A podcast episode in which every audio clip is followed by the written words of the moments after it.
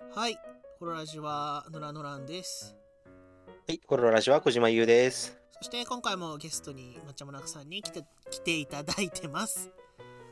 こんにちは、抹茶もなかです。やったーということでですね、あの、ちゃんとね、今期今回はずっとアニメの話になると思います。なんか毎度おなじみ。毎度おなじみはい、後編でござい後編はちゃんとアニメの話をする回かなます。ということで。そうそうそう。はいあの最終的にアニメの話になってましたけどね、前回も。基本的に会話のレパートリーがアニメしか存在しないんですよね。どこに行っても不徳のギルドに行きますからね、このこのあ会話は。はい。はい、いきますよ。えーラジオネーム、萌えの化身さんからいただきましてありがとうございます。はい、ありがとうございます。えー実況の小島さん、解説のノラノランさん、キモオタの抹茶まなかさん、フォロフォロー。ポロポフォロロフォロ笑いすぎだろ。いえいえそんなことですよ。えーす すっかり恒例となった抹茶もなかさんをゲストに据えたアニメ会ということで 今回も楽しみにしていますえーさて皆さんはアニメの主張をするにあたって物語以外に特に注目している要素はありますか？えータイムラインという比較的狭い世界の中ですら原作の有無好きな声優アニメ制作人画面作りの技術などさまざまな尺度でアニメを図っているオタクさんがいて面白いなと思っておりえー新アニメガンにおいて信頼する皆さんがえー注目しているアニメの要素についても知りたいです。えーちなみに私はもちろん萌え力に、えー 注目しており あの今期は、えー意外な萌え力を感じ萌え力かごめんなさいね失礼大変失礼いたしました、えー今期は意外な萌え力を感じさせた萌え萌え萌えの萌え萌えのことが気になっていますというお便りをねいただいておりますえありがとうございますー。ありがとうございます。ちなみに今回も聞くんですけどこの萌え萌え萌えの萌え萌えっていうのは何でしょアルスの巨獣かな？いや、そうだと思います。意外、意外なってあたりが多分あるっすよ。うん。ですよね、きっと。あのね、最初はなんとかなんとか不徳のギルドかなって思ったけど、そう。萌え萌え萌えの萌え萌えだから。そうですね文字数的には合ってる合ってますねあって、あ、よかった。は文字数的に3文字2文字なのでい。おそらくアルスの居住ということで物の語ではない。ものあーちなみに、あの、僕、ものの語り、あの、原作勢なんですけあど、、原作勢。はい。あの、相当萌えです、あれは。あ、もう、萌え語り。えーちなみに「ものの語りは」えーのの位置が違うのでこれの答えではないですね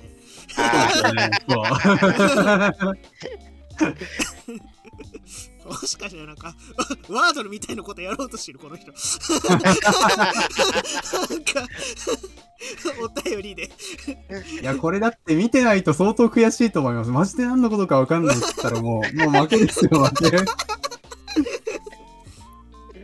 いや、まあさすがにね、萌え萌え萌えの萌え萌えぐらいだと絞れますけど、割とね。うん今季7位タイトルも多いんで。そうそうそうそう、こっから増えてくると難しいですよね。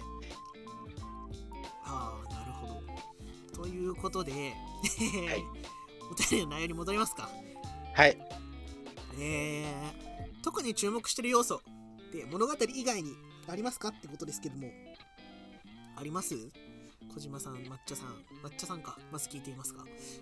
うん。キモタの抹茶もなかさん、どうこれですか？難しいです。い や僕普段からやっぱアニメで大切なことは、一番大切なことは萌えって言ってるんですけど、ちなみに僕もアニメは萌えが第一と、よ与党なんでね。野党に甘党に。萌えが第一党から内閣総理大臣出てるから。政権与党 萌え？難しいですよね。もうな何をもって萌えとするかみたいな。萌え難しいですよねそうだから、その、結構真面目な話、僕が、その、アニメは萌えが第一党って言ってるのは、萌えが第一党じゃなかった。萌えが一番って言ってるのは、そう、結構自分の中で確固たる、ななんていうのなんか言い訳じゃないですけど、なんかこういう理由があるのかなみたいなのは、たまに考えていて、っていうのはやっぱ、なんかその萌えって登場人物にこう愛着を持つとかこう好ましさをこう感じるっていう構気持ちの動きなわけじゃないですか。そうですね。そう。だからもう、やっぱ、萌えアニメっていうと、もう単純に、こう、絵柄が可愛いとか、もう声が可愛い、もう全体的に可愛いとか、そういう話になるんですけど、ただ、なんか萌えっていうと、もうなんか、例えば別に全然萌えアニメじゃなくても、もう燃えられるわけじゃないですか。そうですね。どちらかというと、なんかシリアスな空気感の中に一個コメディをやってくれる女の子に対して、萌えっていう瞬間、意外と多いですからね。そう、あのね、イケメンがすごいいっぱいいる中で結構妹ちゃんがめちゃくちゃ可愛いとか言うとすごい萌え度合いの高い あったりするんですけど、はいはいはいはいはい。なんか、そうっすね。乙女芸の女の子キャラ、すごいいいっすもんね。そうそういやそうそうそう。すごいいい。そのね、女性の考える理想の女性って、それはもうすごい女性なんだよな。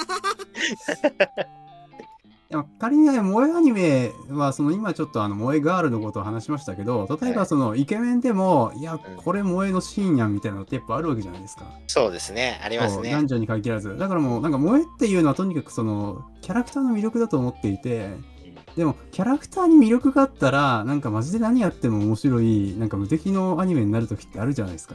ありますね。そうこのキャラクターが動いてるだけで結構楽しいっていうのがやっぱ存在するんですよ。なんかゆるキャンがだらっとバイク乗って遠く行って景色見て、ああよかったって言うだけでなんかめちゃくちゃ面白いのってなんかもう無敵じゃないですかみたいな。もちろんね、こう作品の根底に流れる価値観であったりとか、あのゆったりとした画面作りがあの刺激の多い現代に心地いいとか、いろいろあるんでしょうけど、ん。当然そのいろんな魅力があってね いろんなこと考えてこうすごいよくできたアニメになってると思うんですけど。それはそうとやっぱりキャラクターは魅力的だし、キャラクターの魅力で見れちゃうっていうの、やっぱりすごいですよね、あのあたりは。あ究極なんかやっぱ物語以上にもう萌えさえあればもう全然面白くアニメって見られるんじゃないかってさ僕は思うんですよね。なるなるほどね。いやは、いや、まあ、実際そうなんだよな。じゃあ、僕がその何かに注目してるかって言われると、いや、本当にあの、まあ僕、声優さんちょっとあまり詳しくないし、音楽もあんまり詳しくないし、ものすごいね、あの撮影がすごいとか、あの、レイアウトがすごいとかも、まあその、にわか程度にしかわからんから、じゃあ何が分かりやすいかっていうと、結果なんかその、自分が想像できる範疇の悩みを抱えてる人とか、なんか自分もこういうこと思ったことあるなみたいなその共感できるキャラクターが出てるかってのすごい気にしちゃってて、うーん。キャラクターなんだ。そう、やっぱその、自分となんか似た考えとか似た悩みを持つキャラクターってものすごい感情移入しやすいですよね。僕うん結構あのキャラクターに感情移入してみるタイプなんで、まあするまあそういうのがあるとやっぱりちょっと結構タイムラインとか他のオタクよりそのアニメ評価しちゃうとかはあるかな。なんですかね、なんかそのパッと例が出てこないんですけど、なんかそのちょっとしたそのセリフがないワンカットだけでも、このカットがあっただけでなんか妙に人間味が際立つみたいな、そういうマジックたまにありますよね。ありますね。そう、なんか、まあ、それがその心情のトロだったりするときに、あその気持ちわかるなだったりもするんですけど、うんなんかあのそういうマジックを求めてアニメを見てるみたいなところ結構あるかもしれないですね。そうなんですよね。意外なところから刺されたりすると、ちょ、本当に気持ちいいし、あの、全然クールとかでやってた、あの、ファンタジー美、えー、美少女受肉おじさんだっけ？はいはいはいはいはいはい。あれとかもなんか最初、まあ、TS でワイワイやって面白かなって思ったら、ええ最後相当骨太な友情の話をしだして、すごいんですよ、あれ。ちょ、なんか、聞いてるこっちが恥ずかしくなっちゃうぐらい。でもなんかそのね、こう、人とのね、関わりの中で、その思い悩んだことがあったりすると、やっぱそういうところで、あ、似たこと考えてたことあるなを、すごいなんか大きな規模でやってくれるから、うーん。すごいなんかスッと気持ちが入っていくというか。まあ、なので、あの、キャラクターに共感できるかどうかをすごい大切にしてます。おおなるほど。萌えの抹茶さん教官の小島優。ノラシャマンさんはどうですか？ねえなんだろう未だに萌えという概念が未だにつかみかねててね僕もよくわかってないんで大丈夫です。なんかねなんかわかんないんだよな。なんか私あんまりキャラクターに共感もしなくてな。なんか多分雰囲気でアニメを見てて。これマジで雰囲気でアニメ。てかなんかそのアニメを見ててその空気感が自分に合うかどうかなんだよな。なんかニュアンス的な空気感大事ですよね。なんか全然こううまく言えないですけど。うまく言えないけど。あとはなんだろう。その空気感に合ったテンポ感かなみたいな。なんかすごい難しいんだけど。なんかあのー、そうなんですよね。なんていうのかな。とにかくテンポ感がいい作品が好きすげえ難しい。ただ雰囲気が好きみたいなのが多いね。なんか。なんか全然詳しくはやっぱわかんないんですけど、なんかその僕らがぼっと見てて、なんかこうわかんないけど、いいテンポ感だと乗りやすいみたいなことって結構あるんじゃないかなってことは私は思ってて、そういうところをもっとこう分析的に見れるとね、面白そうですけどね。そうですね。なんだろうな。全然分かってないけど、急にハマったりする作品があるのが分からないんですよ急に分かり出したりしますよね。急に分かりたりするし、なんかいきなり物語の解像度が2、3段階ググッと上がる瞬間があったりとか、よく分かんないんですよね。ありますよね。なんか、うんうんみたいな。これはあのさっきの小島さんの言ってたこう共感がなんかこいつ実は人間なんじゃないかみたいなことを思うとこうグッとくるみたいなのがあったりとか何かしらこうなんかメカニズムの動きみたいなのがあるんですよね。そうこれはね、何かしらよく分かんないけど雰囲気で好きみたいな。なんかすげえ言いづらいんだけどでめちゃくちゃ雰囲気で好きの代表例がなんか虚構虚構推理めっちゃ好きっていうかなんか見ちゃうんだよなっていう感じが虚構推理なんああなるほですよわど。かるかな？なんかまあなんか好きな要素があるっていうのはそれはそうなんだけどなんかなんとなくい雰囲気 力が抜けてる感じだけどだらっとしてないこれうん。これは、そう、難しいです。多分おのおのの感覚があるから、これは。それはなんかね、うん。すごい感覚の中でしかアニメを解釈できないので 言語化が下手くそなだけなんですけどえこれはねいやでもね最近なんかそういうやつでちょっとあんまり良くないなと思いつつやっちゃうことなんですけど、その見ててなんか自分の今まで経験したことあるやつで構成されてると、釣って入ってきちゃうとか、ああこれってこのパターンねとか、この次これ来るねが分かってると、まあ、あある種こう、刺激少なく見れるからすっと疲れた時に見れちゃうとこがあって、うん。まあ、これは良し悪しなんですよね、本当に。だからちょっと、あの、見たことない新しいものを過剰に評価しちゃう方向があるんですけど、自分が。うん確かにそういうとこはあるかもしれないです。うん、今期もこう死ぬほどやっぱ異世界ものがあるわけじゃないですか。そうですね。そう。だから、なんかこう、珍しい設定だとやっぱ目を引いちゃうんですよね。うーん。まあね、それはそうと、やっぱり1話で決闘はしてほしいし、1話で決闘はしてほしい。あと平民を差別する貴族は出てほしいし、すごいな。あそう、うん逆にねうーんとすごいあれなんですよね。異世界ものは見れないんですよねテンポ感がねうんマジで全全部のテンポあのテンプレートのテンポが合ってないんだと思うんですけど。これあ、の難しいところでいやこれあんまりこういう言い方ってすごい失礼になるからあれなんですけどあの居酒屋の日本酒まずい問題と一緒でうん。あのナローアニメ実は結構面白いんですけどどちらかというと資本力がないところがナローアニメに手を出しがち だからまあまあそれなりのまあこれほんと角立つな まあ言いたいことははいはいはいまあだから居酒屋の日本酒の、そうそうそうそううん。う。日本酒ってめちゃめちゃ美味しいんですけど、居酒屋にある名前のついてない日本酒は本当にまずいんですよ。あの 銘柄書いてなくて日本酒って置いてあるやつってことですよね。そうそうそうそうそうそう。であのまあ、そういうのに触れちゃいがちな環境にあるとは思う。うーん。それこそやっぱり電撃文庫とかの資本が入ったりしたあの様は、まあまあ、ナロー初なのかな、あれ。まあ、もう電撃文庫とか連載してて、あのめちゃくちゃ面白いですし、魔王学院とか。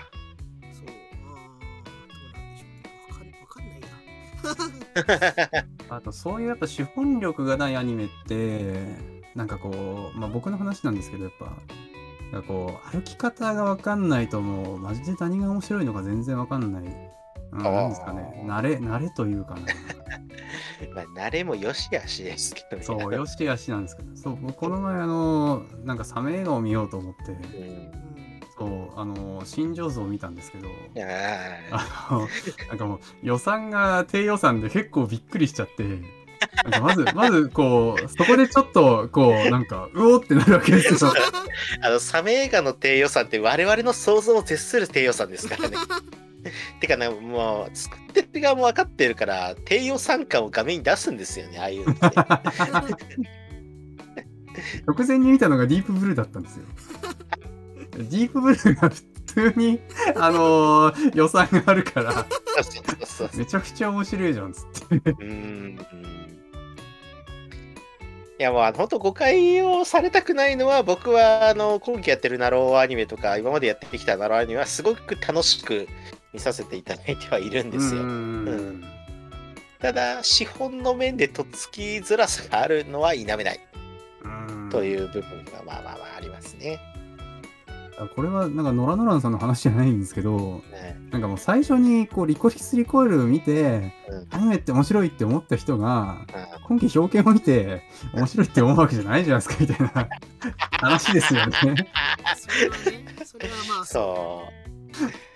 一応同じアニメというカテゴリーの中にはあるがって。そうそうそうそう。何事もやっぱ文法を得ないともう何が何だかわからない。よしあしでかもしれないですよね。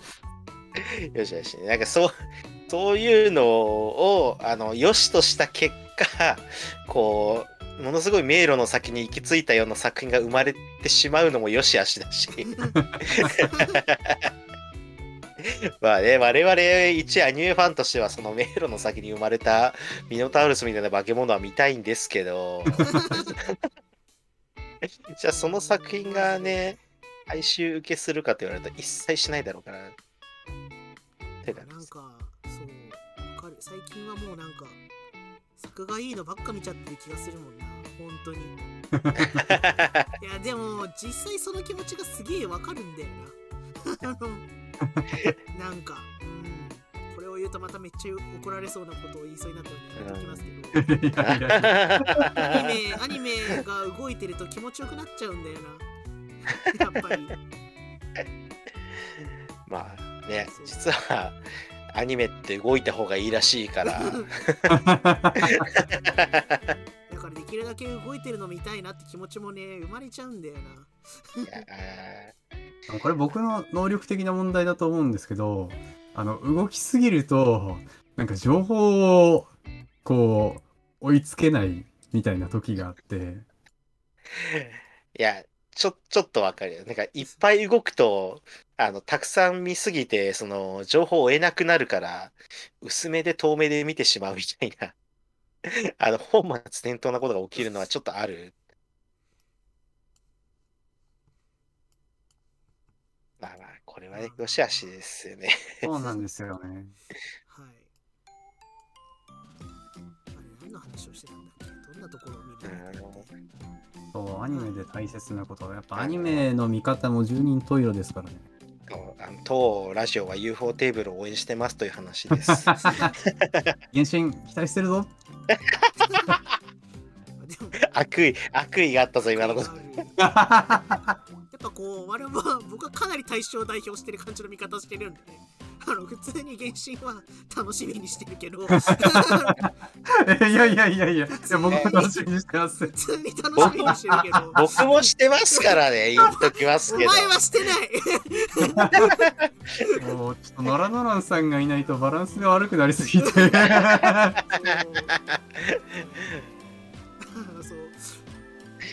まあ、ただ UFO テーブルの話をするときみんな刀剣男子の話しないよねはちょっと思ってるけど、刀剣男子見てないの？俺見たよ全部。いや、見た見たよ。俺結構好きなんだよなあれ。俺かなり好きなんだよね。普通に。おーみたいな。いや、まあ結構出来は良かったっすよね。普通におーみたいなそういう枠ありますよね。みんな動画工房の話するけど、ラクロジの話しねえよな、みたいな。いや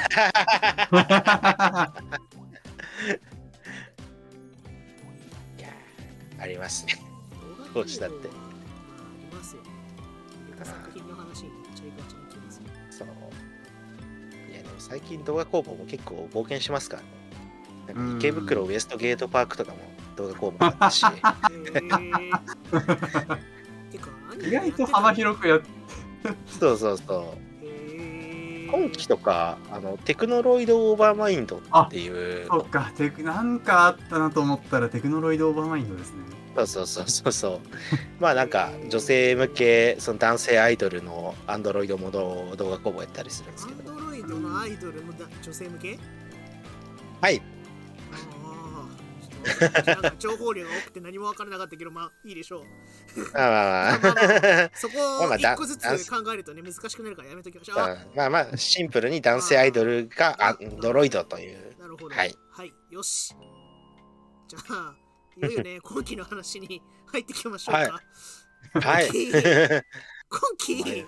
皆さんがやっぱこう注目してるというか推していきたい作品っていうのは何でしょうね？あ小島さんから聞いてみますがちょっとね。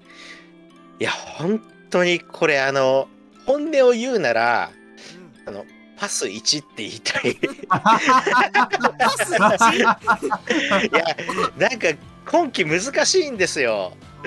いや、本当に難しいです。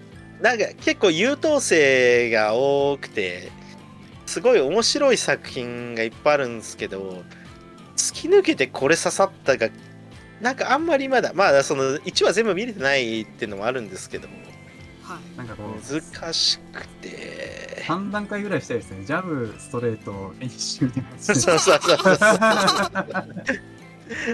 はい。助けてほしいんだよな。いやなんか内容的にはスパイ教室とかは面白かったんですけどうん。スパイ教室僕がその原作を読んでるっていうのもあるからちょっとうん。なんか難しい評価が難しいんですよね原作読んでる作品は。そうっすよね、確かに。なんかまあねその結構アニメコインをかけるっていう行為がここから面白くなってくれるかどうかの祈りというかうん。まあある程度面白くなることが確定してる作品に対して自分はちょっとアニメコインをかけにくいところがうん。あるから、うーん、どうしよっかね、今期は。いや、もうここまでちょっと答えを持ってこれないとは思ってなかったんですよね。パス1と。パス1いきますか。パス1 いやー、ちょ、ちょっとあの回、いや、あなた、はい今期は、テクノロイドオーバーマインドでいきます。いやー、来ましたね、テクノロイド。もうねいやもうちょっと今自分で喋ってて、はいアニメコインってこういうアニメが好きだからとかではなくてはいこのアニメが面白くなったら僕は嬉しいの枠だと思ってるのでうん。1話を見た感じなんかテクノロイドオーバーマインドの終盤で泣いてたら俺めちゃくちゃ嬉しいと思うんでテクノロイドはね、伸びますよ、あれは。ノイズそうけ競馬新聞作ってる。おっちゃんみたいなこと言ってま テクノロイドは末足が魅力的ですからね。って感じですかね今期は。なるほどはい。茶さんはどうです？僕はね、あの、ジャブは、はい。あの、トライ、トライガンスタンピードです。あートライガンね。ト はい。ライガン原作がもうすっごい好きで、うん。なんかやっぱ内藤先生のデザインがもうすごいかっこよくて好きなんで、かっこいいっすよね。そうそう。まあ、それで言うとトライガンって結構やっぱあのリバイバルじゃないですけど、そうですねこうアニメにして結構設定とか一新して一新ってほどでもないんですけど、まあ、キャラクターの設定とかはいを結構ずらしててえーキャラクターの設定も変わってるんだ。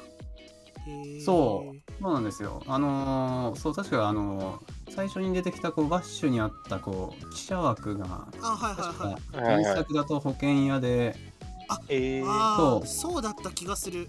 であのあの黒っぽい方があのお姉さん枠でこう後輩に結構なんか身長が大きい女の子がいるみたいな。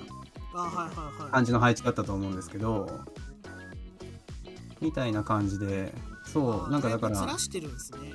そう結構ずらしてるんだからその原作知ってるけどこう細かいところでどう転がっていくかわかんないっていう意味ではまあ結構ねあの楽しみというかこうドキドキドキドキ感がある。なるほど。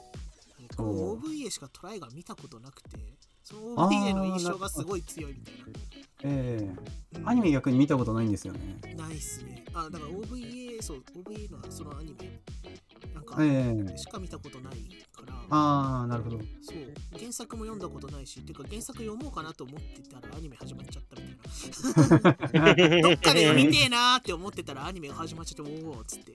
でもなんか主人公の声がなんか違うみたいな。松岡君なんですよねそう。あ、松岡くんなんだみたいな。ああ、みたいな感じはある作品ですね。結構アクションもまあなんかリッチにもうバシバシこう決めていきましょうみたいな雰囲気があるんで確かに。うんまあもうやっぱシンプルにいきたいわけですねあと、ん 3D アニメじゃないですか、この作品。ええそうそうそう、それなのに結構ヒロインのこの顔 顔芸が頑張ってるなっていう感じがああそう最近はなんか 3D でも結構頑張ってるのありますすよごいね頑張ってて、多いですね。あーなんかこんな感じになってるんだ、今の 3D アニメはって感じた感じでしたね。うん。ん。あとなんだろう、すごい 3D のキャラクターになったからか、なんかすごいゲーム感が出てきたっていうか、ああなんかそういうのあるかもしれないあ、そうそうそうそう、なんていうか、そういう世界観のゲーム、荒廃した地球、地球じゃないけど、荒廃した惑星で 3D でシューティングするゲームってすごい近い、なんか、ボーダー、ボーダーランズ、ボーダーランズかな？みたいな感じのゲームとかってすごいなんか近い、近く感じるようになっちゃって 3D になった分、もはいはいともはいはい。と近かったのが、まあ多分影響とかも来たりするんでしょうけど、うん余計なんかそっちの方に近い感じで見れるなっていうのはありますありましたね。なるほど。で、ジャブがトライガンでしたけど、えーっとあのストレートはあのあれですね。ちょっと待ってください。あのそうお便りのネタにもなった。ああ、アルスの、いやごめんなさい。ちょっとアルスの方じゃなくて。その方じゃなくて、モノの語りさん。あそう。ツンデレ悪役令嬢リーゼロッテと実況の遠藤君と解説の小林さん。あああ、あなんか知ってるパーツで組み作られてるはずなのにもう全然見たことないもの見てる感じなんですよねこのアニメあそう結構なんか新鮮感ありますよねあーへーいやこのアニアニメのタイトルのももの元ネタだってことが全く分かって全く分かってなかった。あ、本当だ。そういう名前のアニメある。僕はあの何度か言ってるんですけどあの放送部の出身だったんで。はい。ああそうなんですね。放送部アニメ超珍しいんですよ。超珍しいっていうか他にあんま思いつかなくてあるのかどうかもよくわからないんですけど、うん。そこで割と一目置いてるところがあって。ああえー、あ、放送分のアニメっていうのはその実況のところが放送ってこと？あそうほ放送部のあの設定なんですよ。えー、ででそうなんか乙女ゲームがそのはい。小林さんっていう先輩が、あの、なんか乙女芸が好きな、あの、オタクで、はいはいはい。で、その、これをさ、めちゃくちゃ名作だから遊ぼうぜ、遠藤くんみたいな感じで、はいはいはいそう、やるんですけど、その時に、あ分かった、もう放送部だから、あの、実況解説をすれば、もう放送部の訓練にもなって、一石二鳥じゃん、みたいな話になるわけですよ。はいはいはい。で、遠藤くんが実況になるみたいはあ。懐かしい。な。ぜ絶対なんないですけどね。絶対なんないよね。あてかなんか放送部ってそんな実況することある？運動会ぐらいでしょ？実況はしないっす。えー、あーちなみに東方も放送部も兼任してたんですけどおー。音音声のこう編集とかの普通に喋るのもやってて運動会のアナウンスをやったりとかしてたよあーありますよね。ああ、確かに。あります。放送部じゃないけど、放送委員みたいなやつあそうそう放、送部じゃないけど放送委員うんいや放送そう、なんか、体育祭の実況とかした記憶ありますわ、確かに。あのー放送部ってそう結構放送委員と兼任してたりするんで、うちの学校とかは。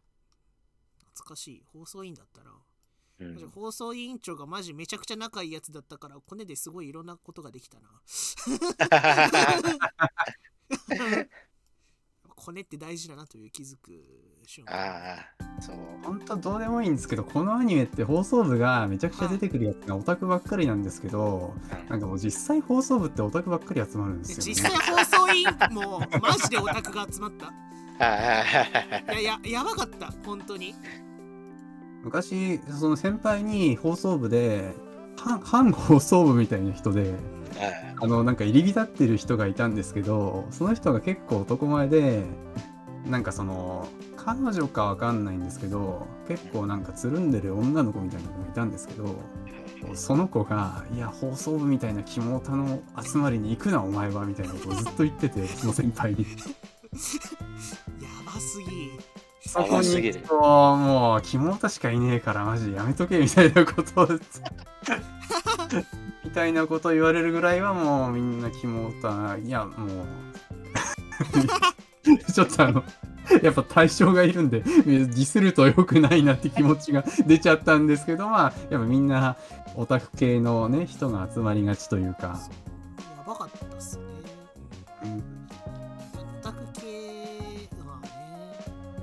だからそういうことをやらない。まあ陽キャがそういうことをやらないだけっていう可能性はある。放送し早々とかに興味がないっていうだけの可能性が、ね、あるけどやっぱ集まりがちではある。何なんですかね、やっぱり。機材とか扱うから、そういう、うん、うんなんかいいわゆる、ねなんだろう。結でもマジでそういうのに興味がないんじゃない？オタク以外は放送するうのにん。でもなんか女子もいるところだと女子が多いみたいな話聞きません？うち男子校だったんでもうどうしようもなかったんですけど。ああ、女子、女子多かったですね、確かに。割と。女子多いと放送いいって女子多いイメージがある。その放送部って、うん競技志向の放送部があって、ああ競技志向のあのそう NHK のはいとかそうそうそうそう、うち競技志向だったんですけど、はいはいはい。あの、番組制作と、あと、あのー喋る部門があって、うんまあ、そのアナウンス部門みたいなのがあって、もう単純にこう、アナウンスのうまさを競うみたいなこう催しがあるんですけどそうそうそうそう。でもそれ言うと、なんかアナウンサーって、まあ結構花形職業じゃないですか。う確かにそうですね。まあ別にオタクばっか集まんなくてもいいみたいなことを こう冷静になると思うんですけどねん。なんかねラジオドラマ部門みたいなのがあってありますあります。やっぱそれにシナリオを書いて喋らせたい欲望を持ったオタクとかはいた。いやー、いますよね。そうそうそうそう言えると思いますよ。面白かったまあやっぱ文化系ってオタクが集まるのかもしれないですけどねそうっ。すね放送部ものだっつう話か 正直放送部ものの注目だいぶでかいんですよね。えで、まあまあ、まあ、け 結構アニメの内容もなんか興味興味があったんで、はいはいはいちょっと注目していきたいなって感じなんですけど。うんいや、本当になんか、このアニメすごい俺に新しいものを見せてくれるんじゃない感はすごいあるんですよね。う。ん。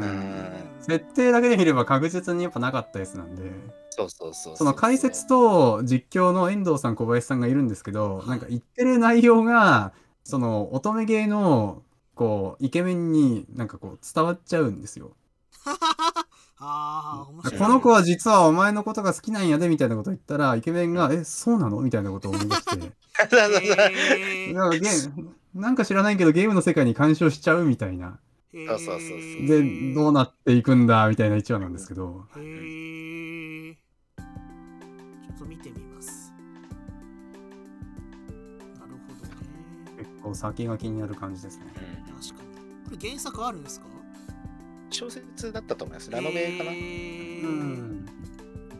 あでも確かに放送部が出てくる感じとかちょっとラノベ感がありますねなんかそういうななんかすごい偏見みたいな言い方になるけどなんか小説とかで出した方が分かりやすいなんかなんていうのかな出しやすい設定まあやっぱガルラジもノベルでしたからね。確かに。そう放送部映像媒体でやるのが難しすぎる感はちょっと生えないのは、生えないのはマジでそう。あの、たまにその、なんとかスライムとかでありますけど、うんあの同じ場所で永遠と喋ってるアニメは基本的にあんまり面白くないんですよね。で放送部っていう箱の中で喋り続ける設定と非常に相性が悪い。確かにねそれをこうあれかあの乙女芸をやるということでなんとか解決をしていく感じの作品なのかな、うんまあそうですね。そそううそうそういう観点で見ると、こうアイディアが効いてる。うんどうなるんだろうね、このアニメ。なんかそうなんですよね。行き着くとこが本当に見えなくて。うん。なんか結構、なんていう、縦軸を発展させたい感ありますよね。そうですね。まあおそらくこの実況の2人はそれなりにお互いの悩みを解決して仲良くなるんだろうし、そうそう。そうツンデレ悪役令嬢リーゼロッテちゃんは破滅への道を何かの手段で回避するんだろうしみたいな。うん。なるんだろうけどその過程がどうなるのかわかんないですよねそうそうそうそうなるんだろうけどだけどその二軸が同時に成立するのってどうなるんだろうかね。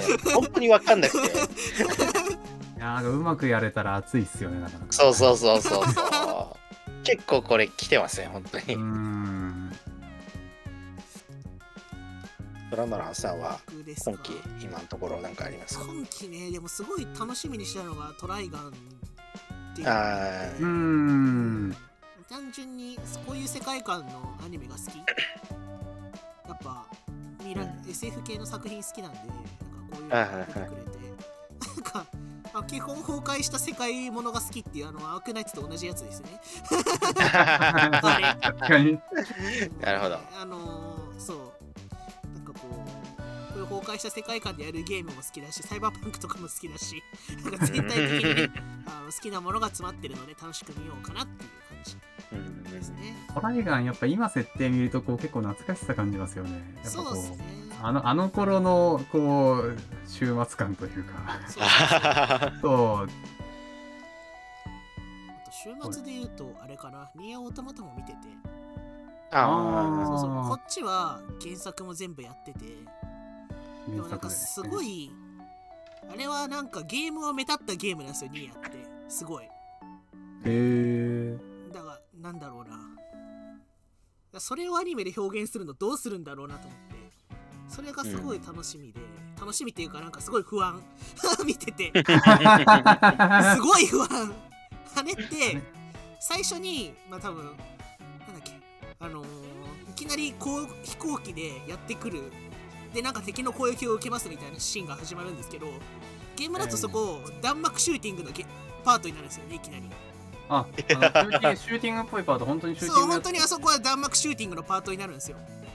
ええ。へ逆にそので降り立った後は 3D のなんかよくある無双シリーズみたいな TPS 視点のアクションゲームになってーでそっから、えっと、ダンジョンとかに入ったりするといきなりマリオみたいな横スクロールアクションになったりするんですよ。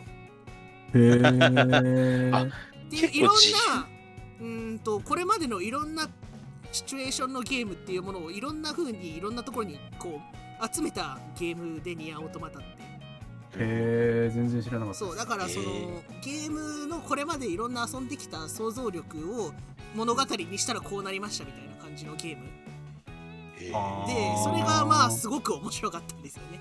ニアっていう。話聞いてると挑戦的でねすごい面白そうですよね。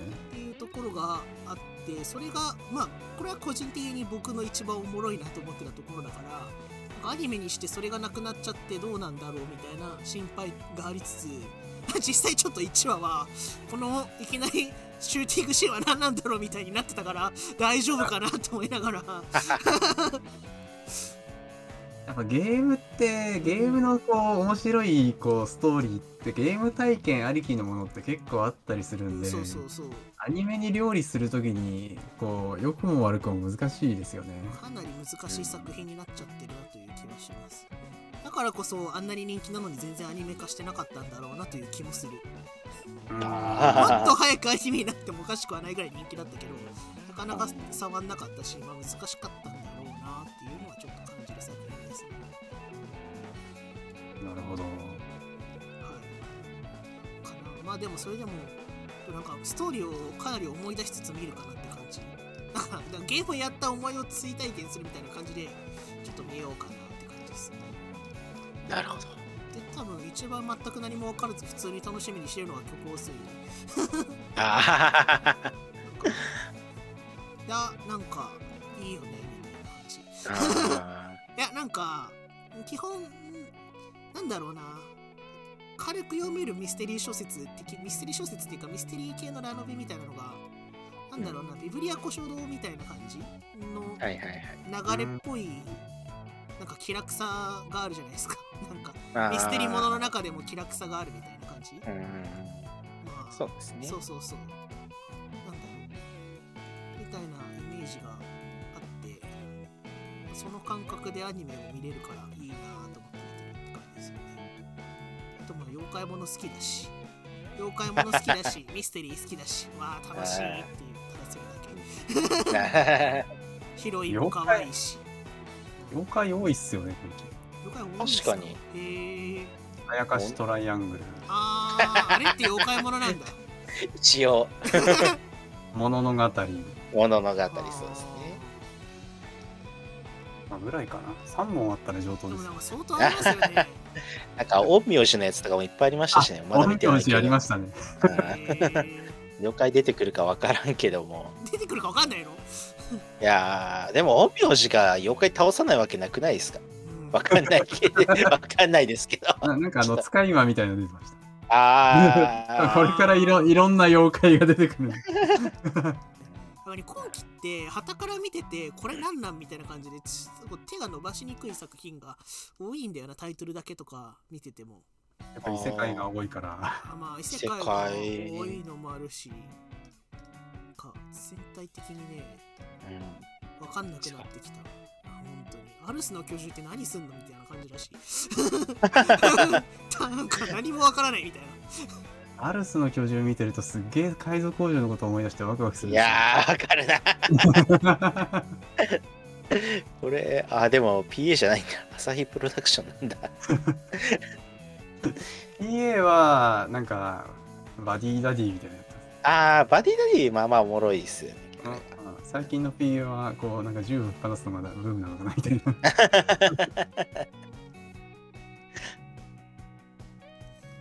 あの、物の語に関しては僕原作勢なんですけど、はい。えまあ、もうちょっとするとなんかエッチなひそかが出てきてめっちゃ面白くなるんエで、ッチなひそかが出てくる。声がなんかトーンが変わりすぎるでしょ。びっくりしちゃった。あまりにもトーンが変わるから。結構物の語はそこからおもろいみたいなとこありますね。えー。あじゃあなんかひそかが出てきたらあこいつがエッチなひそかかってみた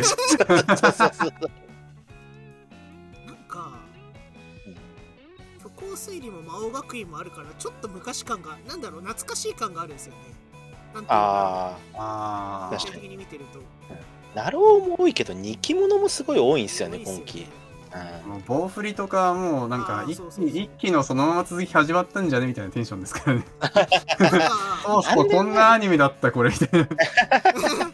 結構間が置いた2期が多いですよね。ああ、確かにそうかもなんかちょっとしれない。一昔前に戻った感があなんか小島さんとかと仲良くなり始めた頃ぐらいの なんかアアニメやってるなみたいな確かにそうかもしれない。ま あだって虚構推理はなんか小島さんとなんか銭湯入ってたの放送した記憶があってあーそうそうそうそうそう。ーなんか仲良くなりたての頃に風呂に行った時に「いや虚構推理面白くないっすか?」みたいな話したもんね。そうそうそうで なんすかその初々しいエピソード。なんかおもろいなっつってしかも銭湯の外湯にあのちょうどテレビがアニメやってて誰も外いなかったから外湯でずっと2人で虚構推理をうんうんって言いながら見るみたいな見てた見てたあったあった。そう。なんか面白いんですよねあれは。なんかね面白いですよね。はい。確かに2期多いよな。上達2期あって、うん。長瀞2期あって、うんフィンランドサガ、フ2。ンランドサガィンランドサガとか最近だったと思ったけど4年前だもんな。確かにフィンランドさんもちょっっと前感があるんだよねやってたのうんうんあと吸血鬼すぐ死ぬのそうっすね。ああ。あ しもな。KJ ファイルも2期やってんじゃん。KJ ファイルはいいけど。KJ ファイルは最近やってましたからね。新しい気持ちで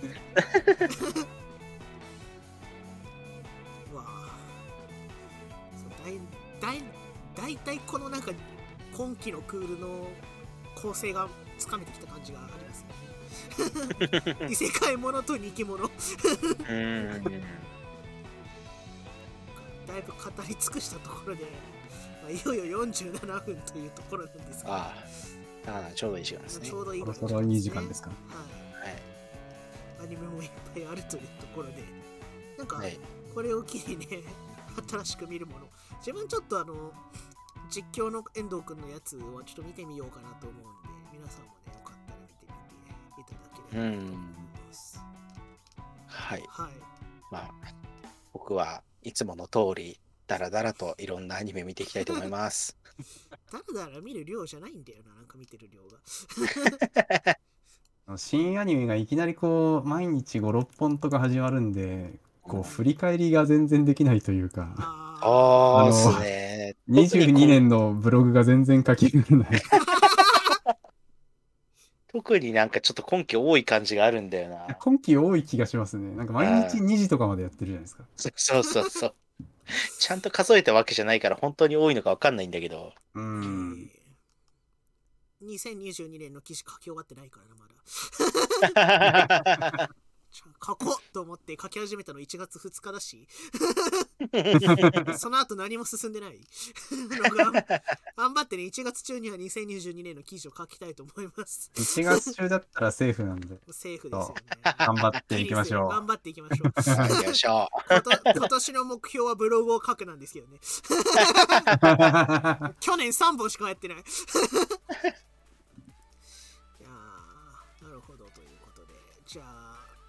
このラジもそろそろ終了ですかね。う。そうですね。というわけで、あちゃもなかさんはなんか告知したいこととかなんかあります？いやー、僕はちょっと全然ツイッターしかしてないんで、まあ、ツイッターで仲良くしていただければという感じで。ツイッターとね、あとは、あれですね、2020年の記事が上がるのを楽しみにしていたまあだければと。いいいいねをつけていただければ。ということで、じゃあ、抹茶の3ヶ月後、抹茶さん、ぜひ来てください。よまたぜひ、よろしくお願いします。ろしくお願いします。よろしくお願いします。はい、では、おつろ。おつほろー。不徳のギルド変えよな。